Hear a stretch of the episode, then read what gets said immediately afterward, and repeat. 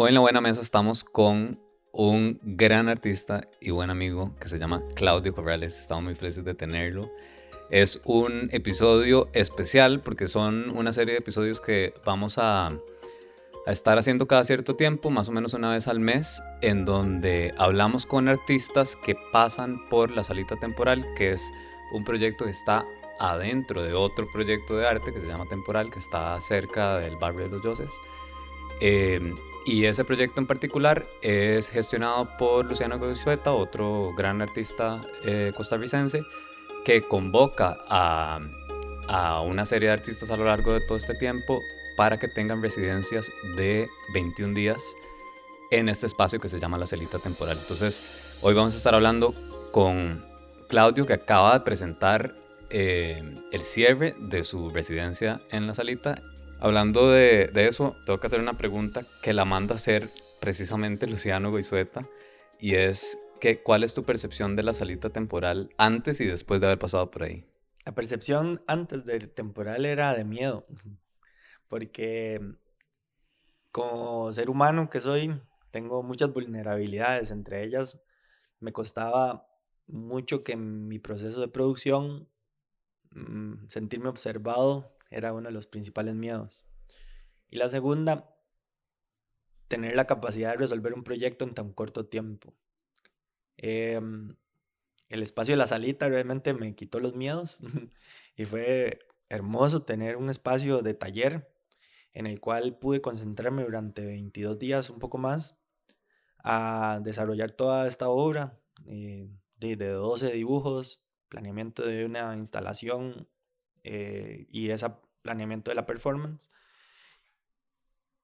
Y que indudablemente, a pesar de que cada uno de los artistas que tenemos nuestros propios espacios donde producimos nuestra obra, etc., eh, normalmente esos espacios se ven influenciados o permeados o, o alterados por la cotidianidad en la que uno vive y son distracciones que impiden el avance más rápido o paulatino de la obra.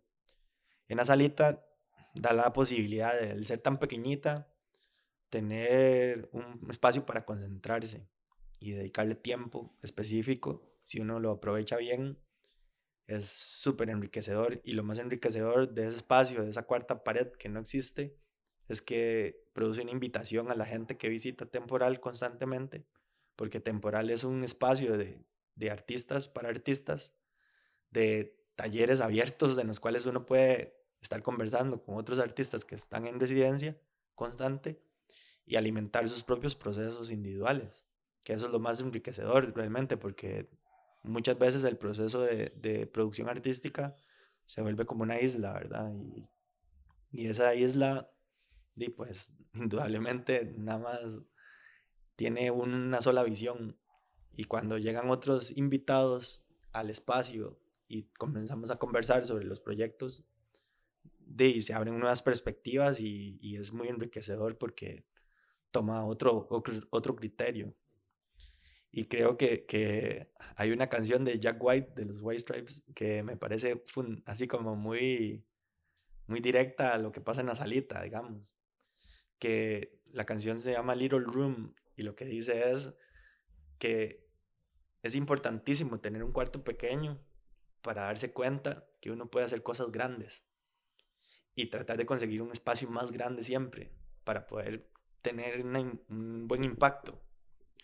Pero es indudable que cuando uno logra tener ese espacio grande, se tiene que devolver al cuarto pequeño para acordarse cómo volver a, a poder construir de nuevo algo grande. Espero que sí. Voy a llorar con que me pregunte eso. Digamos. Eso, Junita, así se pudo. Estuve en Costa Rica, el módulo más pequeño era el de cocina costarricense. Esto es La Buena Mesa, un podcast para compartir conversaciones que nos nutran y que nos hagan bien. Es necesario avanzar hacia, hacia esa ruta. Invitamos a personas a que nos compartan sus ideas, historias y sueños que nos puedan ayudar a construir una sociedad más sana. de una generación a otra. Yo soy Arturo Pardo. Y yo soy Sergio Leiva. Esperamos que este episodio te nutra. Claudio es de naranjo y como buen naranjeño tiene un paladar exquisito para el café. Y aquí en Good Food le acabamos de servir un café que yo no sé qué nos va a decir, porque a mí me gusta tomarlo súper ralito. Así que bueno, no, no sé si está a tus niveles, Está pero... ralo, está ralo. Em, Pero prometes café. Siempre. y además, y además, como buen naranjeño también usa dos palabras que me encantan. Maquinilla, Es cierto. para los que no saben qué es maquinilla. ¿Usted sabe qué es maquinilla? Tajador, tajador, Eso, claro, tajador, San José, Josefino. Yo no diría maquinillo, pero, pero respeto. Respeto, pero no comparto. Y eh, alegar, que eso me encanta. Somos bien aleguetas. los Alegar. ¿cuándo se usa alegar? Voy a, voy a alegar es como voy a discutir. Voy a discutir totalmente. ajá. Eso es in- indispensable en, en la cultura de Occidente, aprender a alegar desde pequeño. Qué vacilón, sí, se me está viniendo a la cabeza un par de veces, justamente ahí que estaba en Grecia. Cuando le han- Por ahí. Le han dicho, es que Arturo, usted es demasiado aleguetas, mae. Eso ¿Qué es- significa eso? Usted es demasiado alegón. es le gusta discutir con, con, con todo. Em, le, como que le cuesta llegar a, a acuerdos y entonces necesita constantemente poder tener la capacidad de, de discutir un tema constantemente. Ajá, ajá. Y, y aprovechando ese término de alegar, vos que has tenido experiencias y como con colectivos de artistas y bueno, también tienes tu trayectoria individual, ¿sentís que, algún, que alguna parte, digamos, como de tu personalidad, aleguetas, se reflejan en lo que has hecho? Totalmente. ¿Cómo con qué? Eh, sobre todo en el proyecto alterno que tengo, que es la parte de, mm, de mis interacciones en espacio público. Eh, tengo un proyecto que le puse No sé yo, porque me interesa que cuando la gente pregunta quién hizo esto, digan no sé yo. Entonces, cualquier persona puede ser no sé yo. Em, en ese mundo he hecho interacciones en la Asamblea Legislativa, he hecho interacciones En, de- el, en el edificio nuevo de la en Asamblea el Legislativa, edificio sí, claro, nuevo de la Una gran Asamblea. intervención. Em, también hago muchas pegatinas, hago mucho cartel político, que me interesa como poder poner temas en, en el espacio público que dinamicen ese espacio y que comiencen a cuestionar cosas que pasan políticamente y que son necesarias de conversar desde la gente de a pie, ¿verdad? Ujú. No desde un criterio totalmente academicista o así. Y, que me parece muy interesante porque además también uno, uno habla con vos y, y no, no, no se siente como que es una persona, ¿verdad? Como peleona. Ajá, para nada. No, no, no. digamos, me, pare- me parece que, bueno, de algunas eh, de, estas, de estas obras que he visto o, o proyectos que he visto tuyos, como que está completamente explícito a veces, ¿verdad? Como la, la denuncia o el malestar Mm. sin que se sienta violento. Y eso me parece como un gran mérito. Gracias, pero yo siento que es más que todo como el, como la intención y como el criterio personal de que mm, hay temas en los cuales uno tiene que actuar y por esa razón indudablemente con, o sea, como que me activa como unos disparadores que me obligan a hablar de eso. Entonces es muy importante para mí poder tener claro esos disparadores. Normalmente en mi vida cotidiana trato de, de como de controlarme, digamos, porque sí hay muchos temas que me causan como esos fueguitos necesarios de discusión, de ser aleguetas. Ya. Era, era una buena palabra para empezar la discusión, porque mucho del, del trabajo de, de Claudio, al menos de lo que yo conozco y lo que he visto y de lo que he hablado con él, ¿verdad? Es como, es como, eh, tiene este elemento de, sí, de, de querer, no sé si denunciar es la palabra, pero como de tal vez señalar eh, ciertas cosas y crear conciencia sobre, sobre algunos temas, como decías ahora.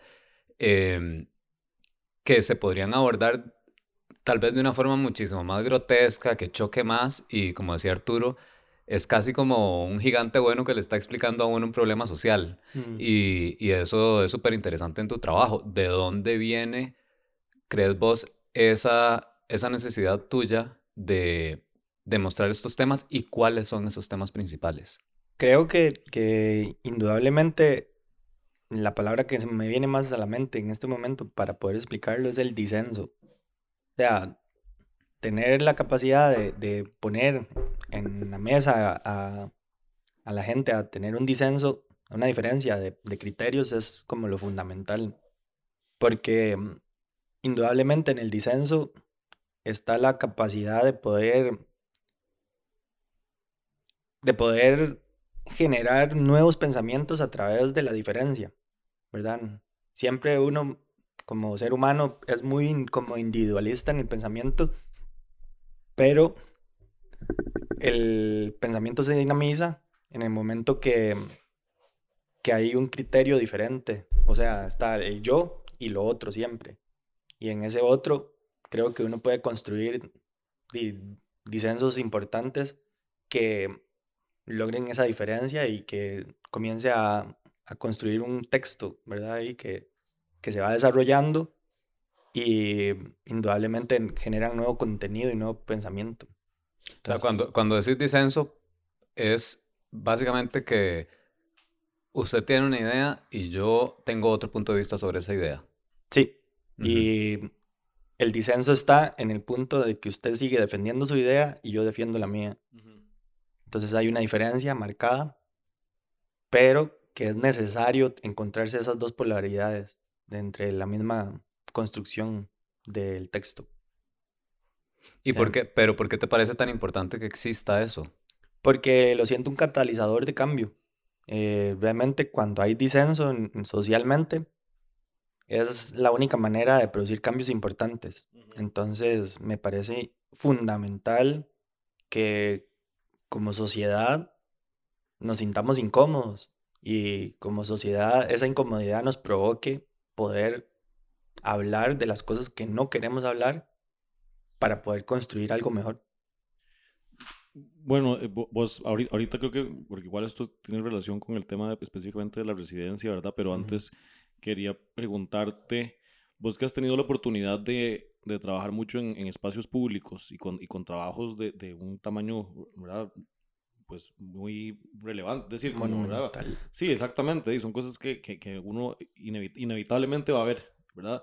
Has tenido la oportunidad de ocupar uno de estos espacios con precisamente como provocando una, una de estas, eh, o mejor dicho, haciendo una de estas provocaciones. Eh, nunca, o sea, cuando trabajo en espacio público, desde comunidades, como que hay otros criterios que abordo, porque los proyectos responden a la comunidad. Entonces hay, un, hay otro objetivo. Ahora lo que trabajaste en la salita temporal, ¿de qué se trató? O sea, el, hay alguna gente que logró ver lo que estabas haciendo a través de la cuenta de Instagram, por ejemplo, de la salita temporal, que lo pueden buscar, creo que es salita-temporal, o en el mismo temporal, que es guion bajo temporal en Instagram, o en tu cuenta, que Claudio Corrales. Claudio todo Corrales, pegado. todo pegado en Instagram. Eh, pero explícanos qué fue lo que trabajaste, qué fue lo que presentaste y, y de qué va ese proyecto que estás haciendo, que sé que es un proyecto más grande. Claro. En, cuando recibo la invitación de Temporal y de Luciano y de vos, como para poder ser parte de la salita y tener todo este espacio de, investigación, eh, me, me asusté. porque, porque a mí me cuesta mucho en la parte de producción artística como concentrarme en un solo proyecto. Y ahí tenía un tiempo, un intervalo de tiempo que había que enfocar tengo un proyecto mayor que se llama Versus, en el cual como que el eje conceptual que estoy investigando es el conflicto y vengo trabajándolo desde hace dos años o más. Y en ese conflicto lo que exploro son como escenas de, de peleas y de, el personaje del perdedor y el personaje del ganador y los personajes intermedios, digamos, entre, entre un enfrentamiento que es el público, que es el espacio físico, que es como la manera de registrar esos eventos. Y llego a la salita, a este espacio diminuto que lo obliga a uno a enfocarse y a romper muchos miedos que, que existen en la producción artística, como el ser observado, ya que no hay una pared. Es un espacio que tiene cuatro paredes, pero una es ima- imaginaria. Entonces se vuelve de un espacio teatro, un espacio pecera, donde uno está ahí como trabajando constantemente y, gente observándolo. Entonces, romper el miedo también de, ser observado a la hora de trabajar. Y mm, mi enfoque fue cómo trabajo el conflicto en un proyecto que me permita durante 22 días poder explorarlo eh, eh, y tratar de generar una coherencia y una madurez en ese concepto.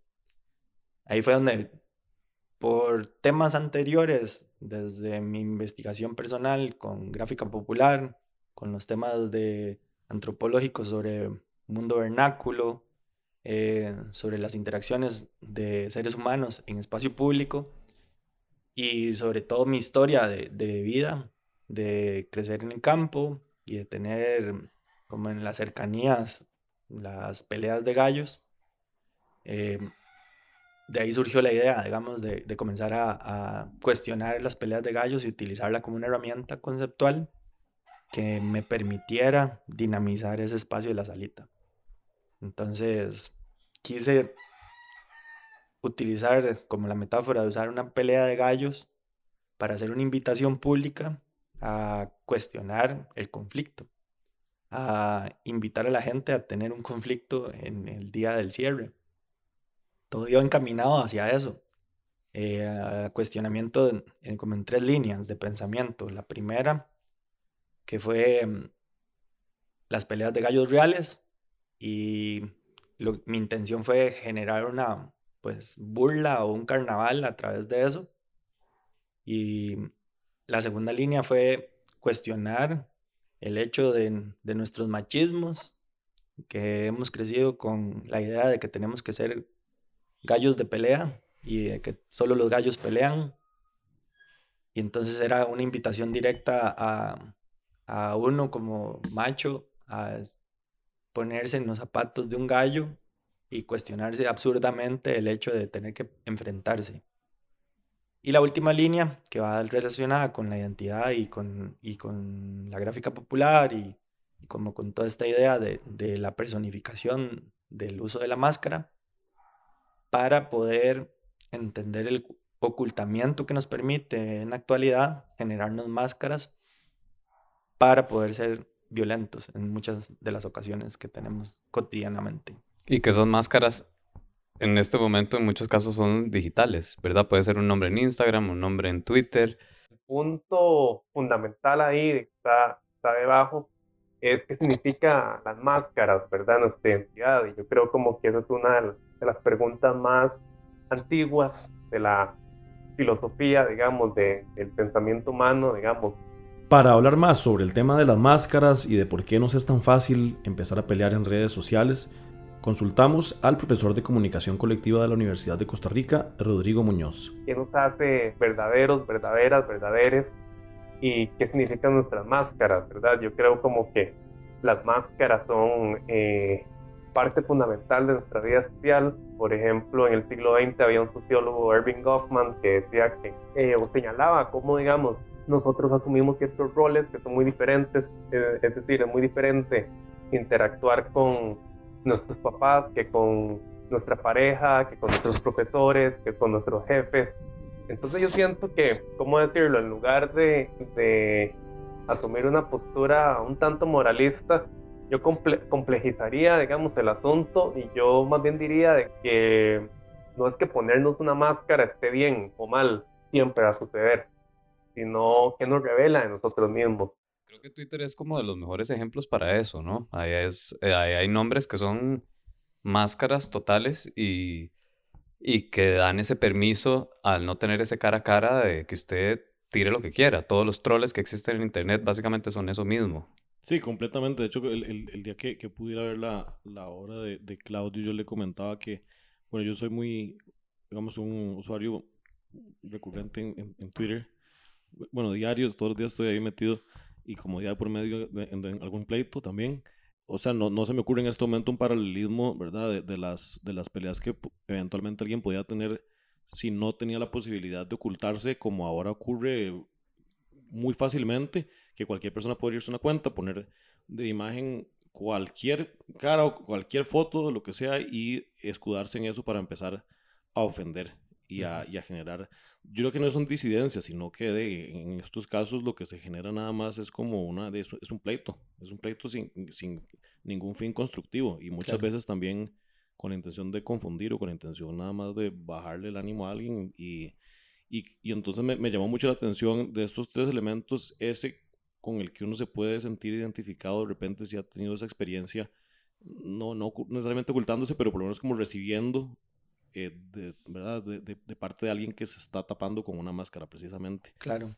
Bueno, que- perdón, es que ahí faltó tal vez explicar una cosa muy interesante que pasó en el cierre de, de esta residencia tuya en la salita temporal y es que Claudio invitó a las personas que llegaron ese día del cierre a participar en una pelea de almohadas en donde estaban usando máscaras de gallo eh, adentro de un ring como de boxeo. Fue, fue unas máscaras hechas con crochet, o sea, tejidas a mano.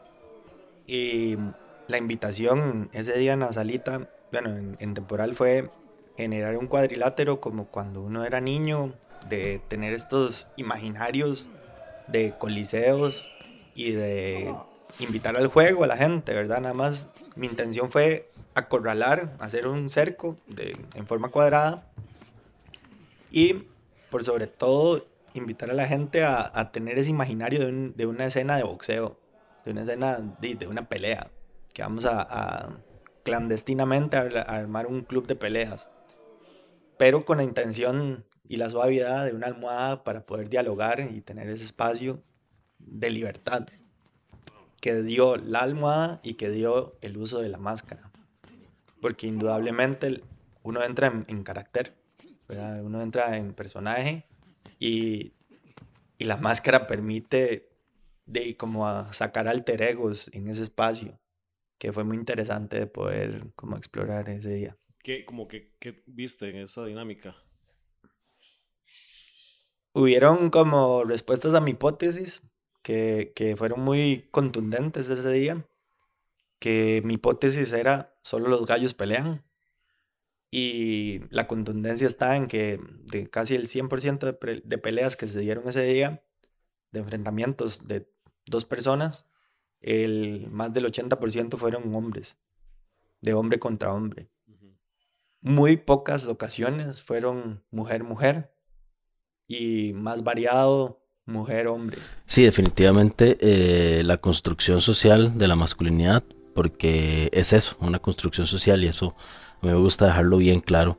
Y queremos escuchar la voz de alguien más sobre este tema. Vamos a escuchar a Fernando Araya, quien es psicólogo especialista en el tema de masculinidades. No es que los hombres nacimos así, eh, no es que los hombres no podemos cambiar lo que somos, sino que es un aprendizaje, una construcción social, una enseñanza que nos han transmitido de generaciones en generaciones. Eh, y dentro de este aprendizaje, dentro de esta enseñanza social de lo que significa ser hombre, lo que es la masculinidad, eh, están estos encargos que tienen que ver con ponernos constantemente en riesgo, que tienen que ver con la incapacidad o, la prohibición de cuidar de nosotros mismos, de cuidar nuestra salud, de cuidar eh, afectivamente de nuestro cuerpo, de nuestras emociones y desde ahí también la dificultad de, de cuidar eh, afectivamente a las otras personas. Eh, la masculinidad o los encargos de la masculinidad tradicional, que son estos aprendizajes eh, que hemos aprendido y le decimos tradicional, ¿por qué? Porque es una tradición, es una tradición que se transmite de generación en generación en donde hasta que empezamos a preguntarnos por qué lo hacemos así, eh, podemos romper con esa tradición y construir nuevas formas de ser hombre. indudablemente al abrir el espacio del juego, ¿verdad? Y, y uno meterse psicológicamente en ese juego, uno piensa que no está haciendo nada malo, que es inofensivo. Pero indudablemente cuando la gente ingresaba al cuadrilátero, hechizo totalmente, ¿verdad? Súper de, de niño, el juego se volvía real. Y habían golpes Sí, porque que... ese cuadrilátero, eso es que hasta eso es interesante también explicarlo, porque es que nosotros lo vimos y, y podemos tener claro cuál era la imagen, pero para describirlo a alguien que no lo vio y que simplemente está escuchando esto, era como cuatro tarros de pintura. vacíos, llenos de piedras, Ajá. con cuatro reglas así recogidas de la calle cortadas a una altura de 50 centímetros y amarradas con mecate de yute.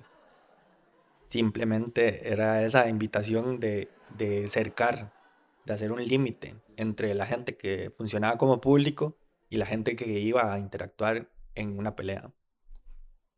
Ok, y aquí somos tres hombres hablando este tema. Eh, ¿Vos te has peleado, Arturo? No, no, va a sonar mentira, pero no, las únicas veces que me he metido en peleas ha sido para separar. Como si tuviera el físico para hacerlo, pero es una cuestión instintiva. Tres veces- inclusive con, con desconocidos. Me acuerdo de un café, en un concierto de Café Tacuba, que después del concierto alguien empezó a pelearse y yo me metí. No, no, no entiendo bien por qué. Claro. Muy raro. A, m- a ¿Ustedes se han metido? Sí. a mí me ha pasado cosas bastante particulares porque participé de, de un deporte bastante violento que es el baloncesto. Y entonces, de los pleitos ahí son pan de día. Así. Todos los partidos hay pleito. Hay codazos, hay golpes mal dados, hay interacción de ese tipo. En mi defensa, yo me ponía en la parte de Arturo, digamos, de, de separar. Pero hey, también uno tenía que, que andar ahí como, como dicen, ojo al Cristo, porque si no lo gorreaban a uno. Pero sí, mi intención siempre era como más pacifista de, de separar y de calmémonos todos, esto es una estupidez, paremos esto. Pero eso desde mi adolescencia adulto, digamos, ya se detuvo y, y no he vuelto a tener ningún conflicto de ese tipo. Hay una cosa que sí, particularmente en mi niñez, según yo, yo nunca incurrí en pleitos ni, ni, ni estuve metido en, pero según mis papás y mis hermanos, yo pasaba agarrándome. Yo no sé si lo bloqueé de mi vida, ese aspecto, pero mucho pasaba porque era como defender gente. Y era sobre todo defender a mi hermano menor en, en el espacio público, porque mi hermano menor no era deportista, eh, no, le, no le encantaban ciertas cosas y lo pasaban molestando, entonces yo me, me enojaba, supongo, y trataba de defenderlo a toda costa. Y mm, muy probablemente entonces dicen las malas lenguas que sí me, me agarré varias veces. Por ejemplo, actualmente de mi labor es guiar a un equipo docente, porque mm, soy el director de una universidad, de, de una escuela de diseño, y muchas de las discusiones administrativas que tengo es por defender a, a mi cuerpo docente, el- a la gente que me toca trabajar en conjunto y de defender sus, sus, sus derechos. Entonces, de mucho, mucho conflicto sucede ahí en, en discusiones que a veces pueden pasarse de tono por el hecho de querer defender a otra persona. Y, de- y como artista, ¿qué crees que estés tratando de defender con tu obra? Eh, mis conflictos personales. Mis intereses propios. No, hey, digamos, siento que, que indudablemente cuando uno produce arte toca fibras muy personales de muchos pensamientos que, que están ahí y de muchas preguntas que son importantes para uno y que indudablemente de forma empática, cuando otra persona como espectador participa de la obra que uno produce, eh, tiende a tocarlos de cierta manera, ¿verdad? Y tiende a dialogar de cierta manera con, con sus pensamientos.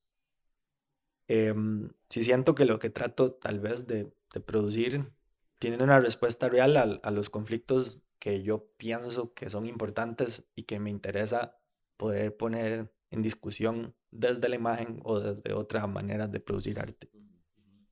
Sí, que es interesante porque tal vez de repente, bueno, no sé, mi perspectiva es que de repente alguien cuestionará la, la- un espacio pa- para motivar el- el- la pelea, por así decirlo. Pero a mí me parece interesante, bueno, no sé si inclusive si ya si pasó, o sea, no sé si ha habido alguna, alguna crítica o algo así, porque de mi perspectiva bien como que es un, un espacio para concientizar sobre, sobre la realidad que se genera en discusiones en diferente formato y que no necesariamente, es decir, aquí la violencia es una, es como una representación, o mejor dicho, no se está haciendo violento, nada más está como poniendo un espacio, bueno, con almohadas y así, que, que pone en evidencia que la violencia es real y que sucede y que a veces no nos damos cuenta de que somos partícipes. Los roles de género tienen impacto sobre la vida de todas las personas y muchísimas veces pensamos en género como un tema de mujeres, sin embargo, muchas veces no tenemos conciencia de cómo los mandatos de género hacen que todas las personas seamos prisioneras de nuestra cultura. Cintia Castro es fundadora de Efecto Boomerang y además es especialista en el tema de género. En muchos casos, esos roles o esos mandatos de la masculinidad están generando violencia entre hombres, de hombres hacia otras personas y de hombres hacia sí mismos, donde tienen que andar constantemente demostrando que son, entre comillas, hombres de verdad, porque la masculinidad es algo, es un constructo social sumamente frágil, donde ante cualquier error en la forma en la que usan su lenguaje corporal, cualquier expresión, etcétera, puede hacer que se dude de qué tan hombre es alguien. Y hay una constante exigencia de demostrar que es hombre de verdad a través de diferentes rituales, a través de diferentes mandatos, de ser el proveedor, el protector, el que pone el cuerpo, el que primero está dispuesto a perder la vida, a que perder la hombría, el que siempre está listo para la conquista sexual y nunca rechaza una oportunidad. Em, el que tiene una coraza emocional, que nunca tiene miedo, que nunca está vulnerable, sino que siempre es fuerte, siempre es valiente e inclusive está listo para irse a las peleas. Y lamentablemente, producto de esto, vemos estadísticas donde los hombres son mucho más víctimas de homicidios, son también quienes cometen más suicidios, quienes sufren de mayores accidentes a nivel nacional.